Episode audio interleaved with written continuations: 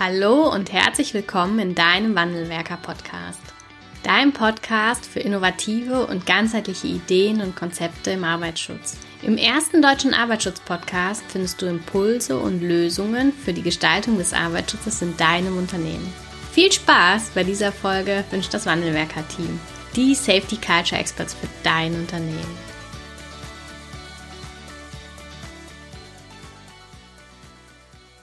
Hallo und herzlich willkommen zu einer neuen Podcast-Folge im Wandelwerker-Podcast. Und heute nicht nur zu einer neuen Folge im Wandelwerker-Podcast, sondern auch zu einer neuen Folge zur Commitment-Kampagne, die Präventionskampagne der DGUV.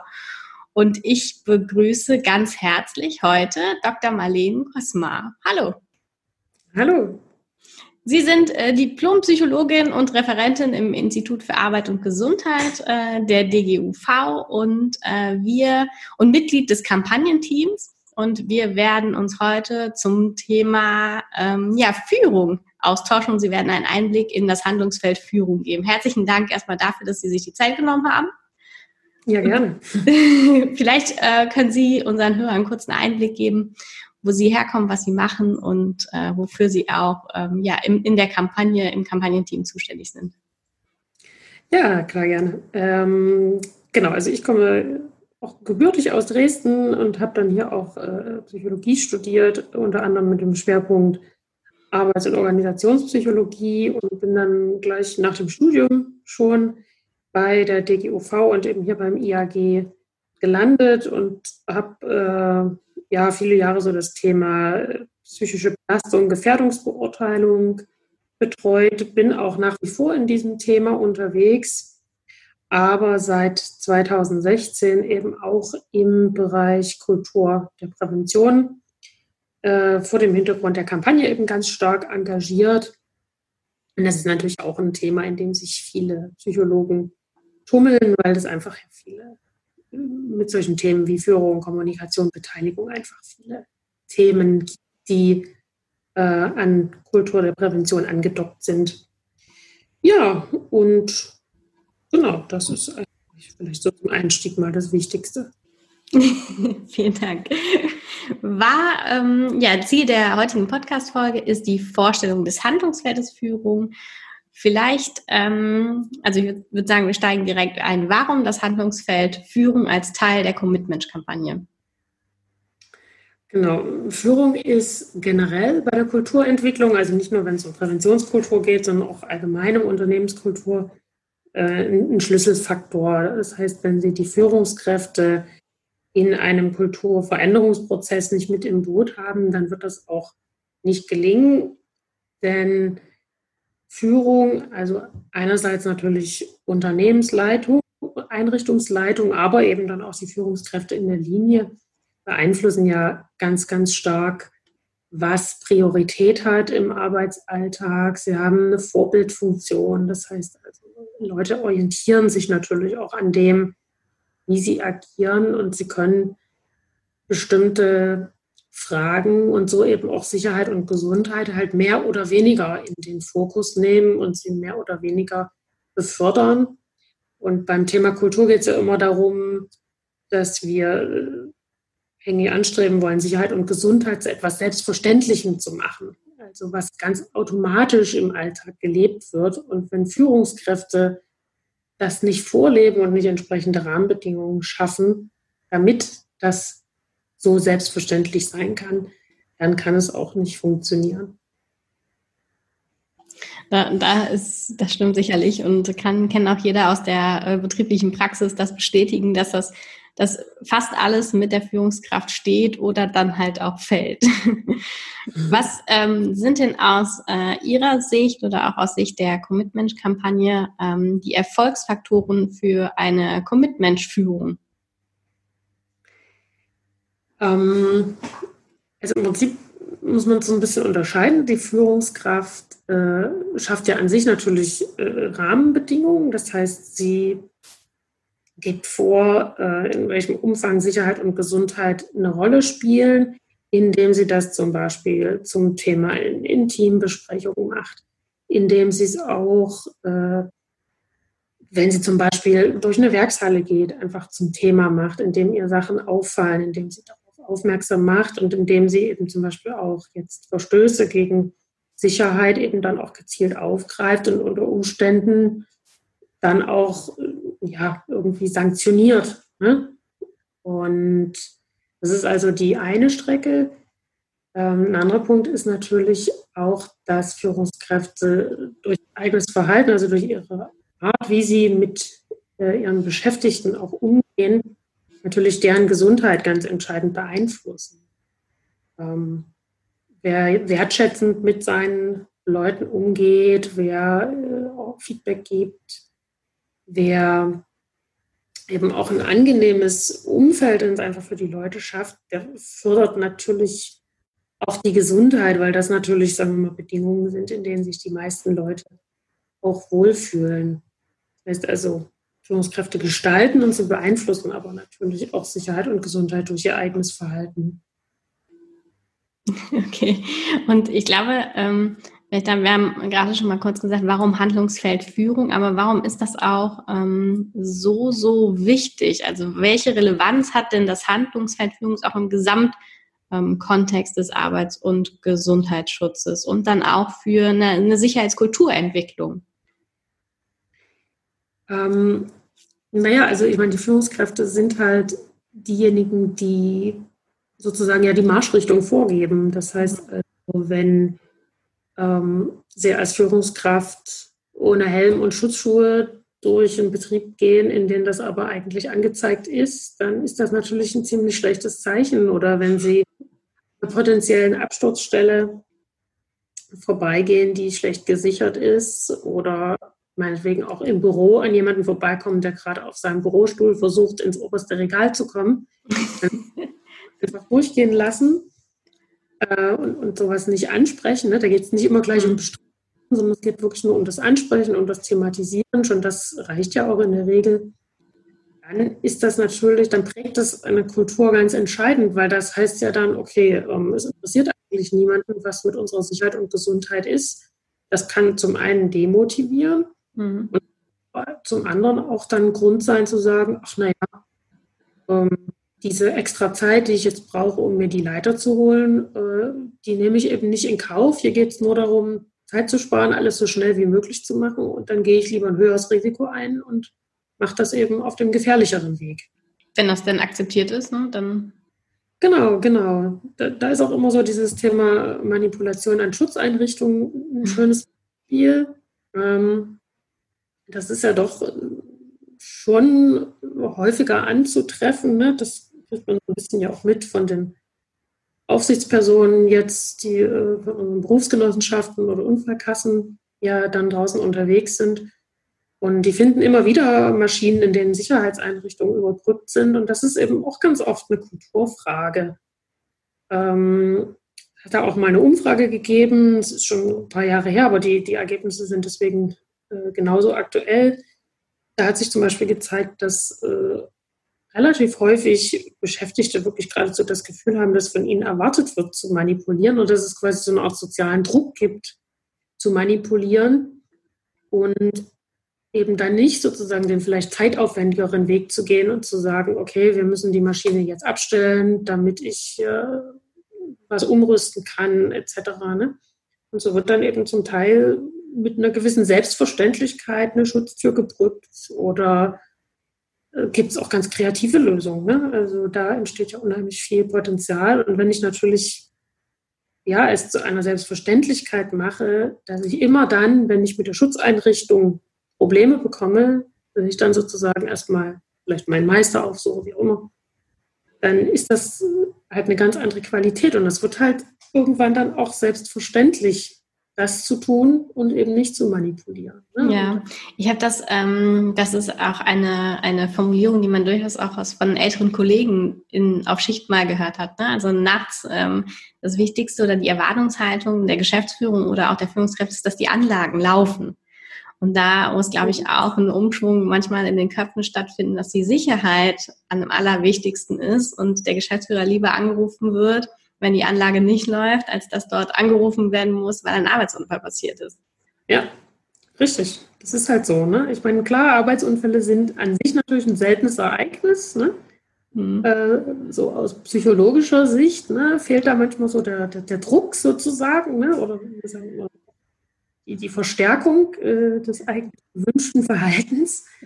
Aber ähm, ja, wenn es passiert ist, dann hat es eben wirklich gravierende Folgen. Und sollte eigentlich schon unser Ziel auch sein, sowas so gut wie möglich zu verhindern. Und da ist Kultur ein ganz wichtiger Punkt. Ja, wir sind jetzt schon ein Stück weit eingestiegen auch in dieses Thema. Wie ist denn so in Ihrer Wahrnehmung und auch in Wahrnehmung der Commitment-Kampagne so der aktuelle Zustand vor Ort? Welche Herausforderungen haben da die Führungskräfte und Beschäftigten bezogen auf das Handlungsfeld Führung?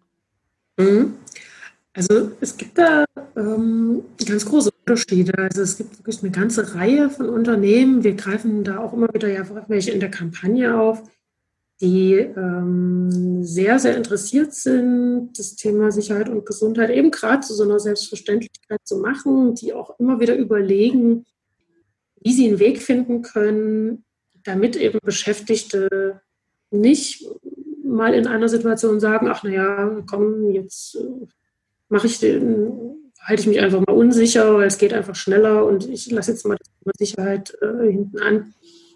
Ähm, die sind da also ganz, ganz stark dran. Das sind auch, zum Teil kommt die Motivation zum Beispiel von Kunden, ne, die dann sagen, okay, also wir beschäftigen oder wir nehmen nur die Auftragnehmer in Betracht oder beauftragen eben nur die Auftragnehmer, die äh, meinetwegen ein Arbeitsschutzmanagementsystem äh, installiert haben. Mhm. Und da kommen sie dann über dieses Thema zum Beispiel auch ganz schnell zu Fragen der Kultur, weil so ein Arbeitsschutzmanagementsystem beeinflusst Kultur ganz stark.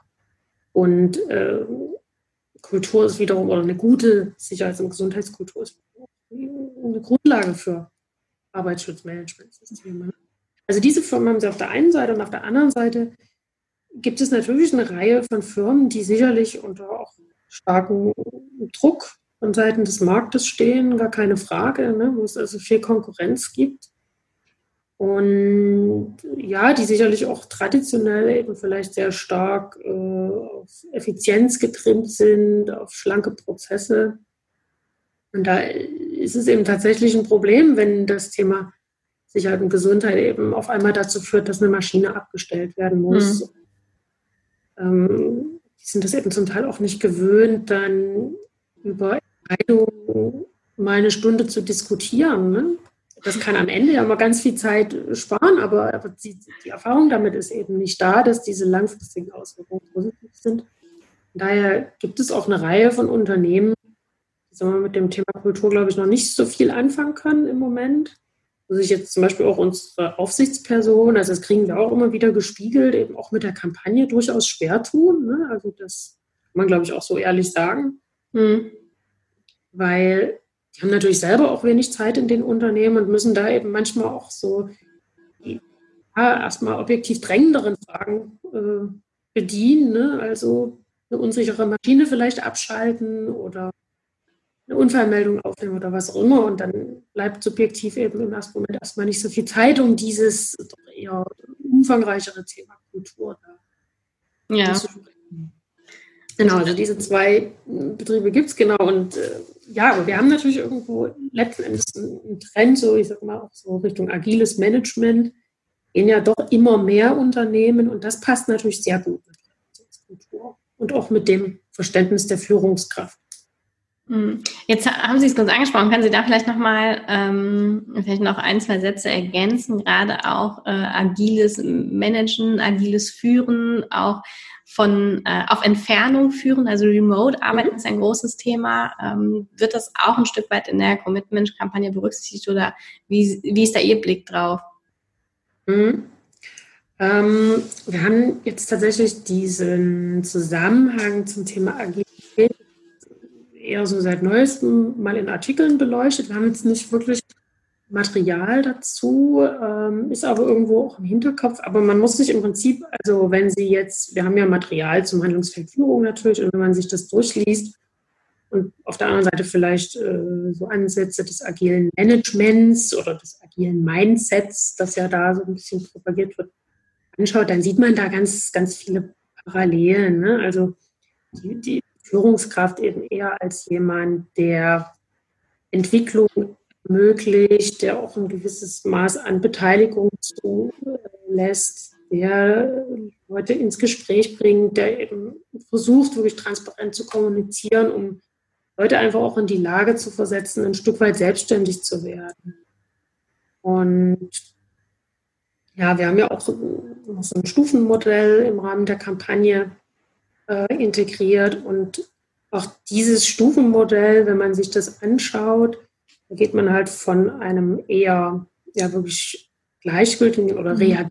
Umgang mit dem Thema Sicherheit und Gesundheit. Also ich mache quasi nur dann was, wenn das Kind schon in den Brunnen gefallen ist, wenn ein Unfall passiert ist. Ähm, bis hin zu einem Umgang mit Sicherheit, der also sehr proaktiv ist, ja, vorausschauend und eben eigentlich wirklich auch präventiv ist also, wo im Alltag ähm, versucht wird, äh, Risiken schon in einem ganz frühen Stadium zu erkennen und dadurch äh, eben auch gezielt ähm, ja, zu verhindern. Und das schaffen sie natürlich nur, wenn sie auch Leute haben, die da aktiv mit beteiligt sind. Und da sind wir im Prinzip wieder bei Agilität. Ne? Das mhm. ist halt sozusagen auch der Einzelne, der etwas zu dem Thema beiträgt. Also Sicherheit und Gesundheit einfach ein Stück weit im Thema ist, ein Stück weit Aufmerksamkeit dafür hat und eben dann auch äh, eigene Ideen einbringt, wie man das Ganze besser gestalten kann. Ist das auch, das, was Sie jetzt beschrieben haben, schon so ein bisschen der Visionszustand einer guten Führung oder einer Commitment-Führung? Also wenn wir jetzt, was sollte so, wie sollte es im mhm. besten Fall aussehen?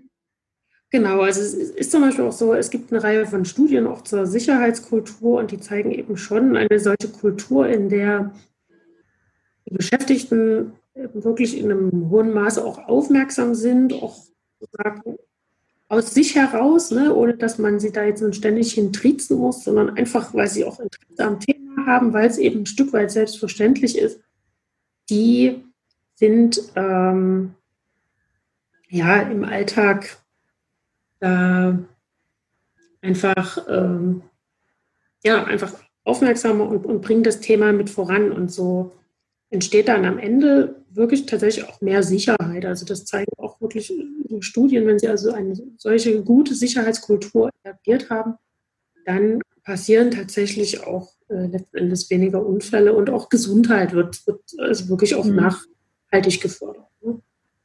Okay. Wenn, ähm, also die Commitment-Kampagne gibt ja nicht nur ähm, Informationsmaterialien zu, wie, wie ist der Zustand und wie stellen wir uns das vor, sondern es sind ja auch ganz konkrete Handlungsfelder äh, und Handlungsmöglichkeiten beschrieben. Was kann denn jetzt oder was sind die konkreten Aktionen im Handlungsfeld Führung? Was kann die Führungskraft vor Ort äh, tun, um diese, diesen Visionszustand herzustellen? Genau, also wir haben zwei äh, konkrete kleine, ähm, ja, wir nennen das immer äh, eben Handlungshilfen ähm, Praxishilfen ganz konkret. Da haben wir eine, da geht es um das Thema Mustertagesordnung. Da geht es einfach darum, dass man das Thema systematisch wirklich in Teambesprechungen aufgreift, gibt halt einfach so einen Hinweis, wie, wie kann man das im Rahmen einer Tagesordnung machen. Und das mag sich trivial anhören, ist es aber tatsächlich nicht. Also es gibt viele Führungskräfte, die tun sich schwer mit so, solchen mhm. ähm, festen Tagesordnungspunkt Sicherheit und Gesundheit und auch wirklich viele Beschäftigte. Ähm, und gerade am Anfang, also wir haben eine so eine Firma, die auch äh, zu den Commitment-Unternehmen, nennen die so, ne, die also als Beispielgeber jetzt im Rahmen der Kampagne auch agiert und die haben zum Beispiel ein halbes Jahr gebraucht, um so einen festen Tagesordnungspunkt wirklich für alle so zu etablieren, dass es so einfach für die auch angenehm und selbstverständlich war, darüber zu berichten. Ne? Also das ist ein Punkt. Äh, eine zweite Praxishilfe, die wir haben, da geht es ums Thema Führungsleitlinien.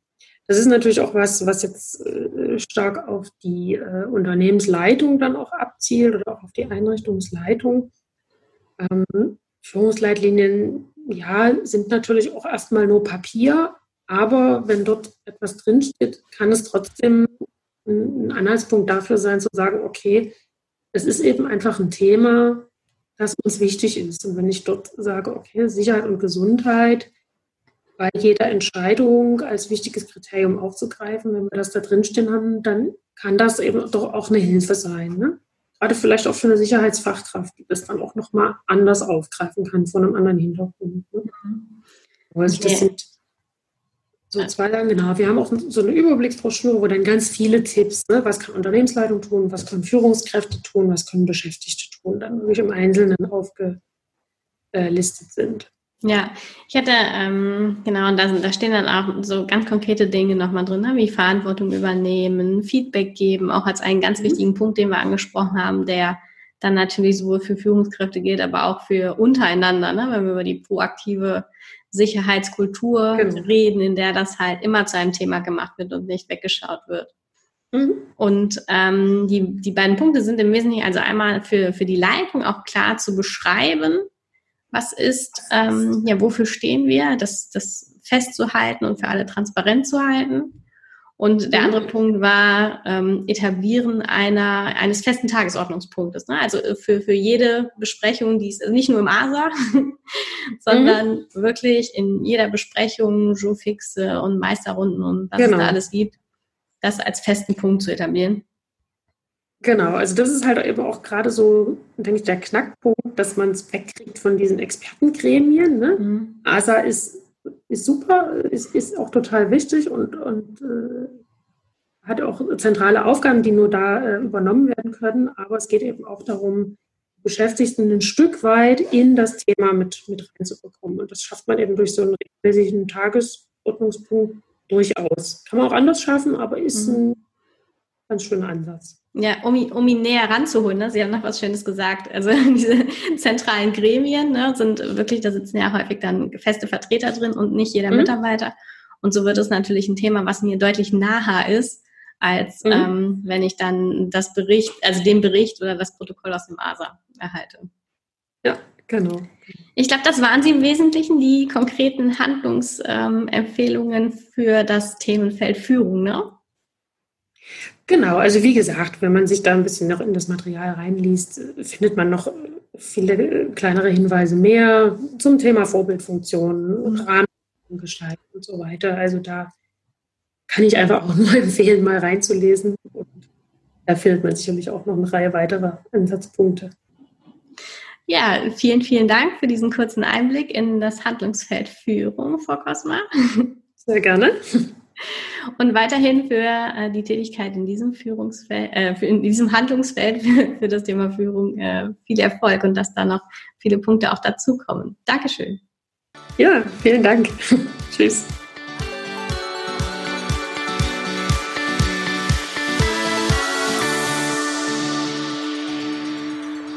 Ganz herzlichen Dank fürs Zuhören und dass du bis zum Ende dabei geblieben bist. Wenn dir der Podcast gefallen hat, freuen wir uns über eine Bewertung von dir. Wenn du keine Folge mehr verpassen willst, abonniere einfach unseren Wandelwerker-Kanal. Wir freuen uns, wenn du bald wieder reinhörst. Alles Liebe, Anna vom Wandelwerker-Team.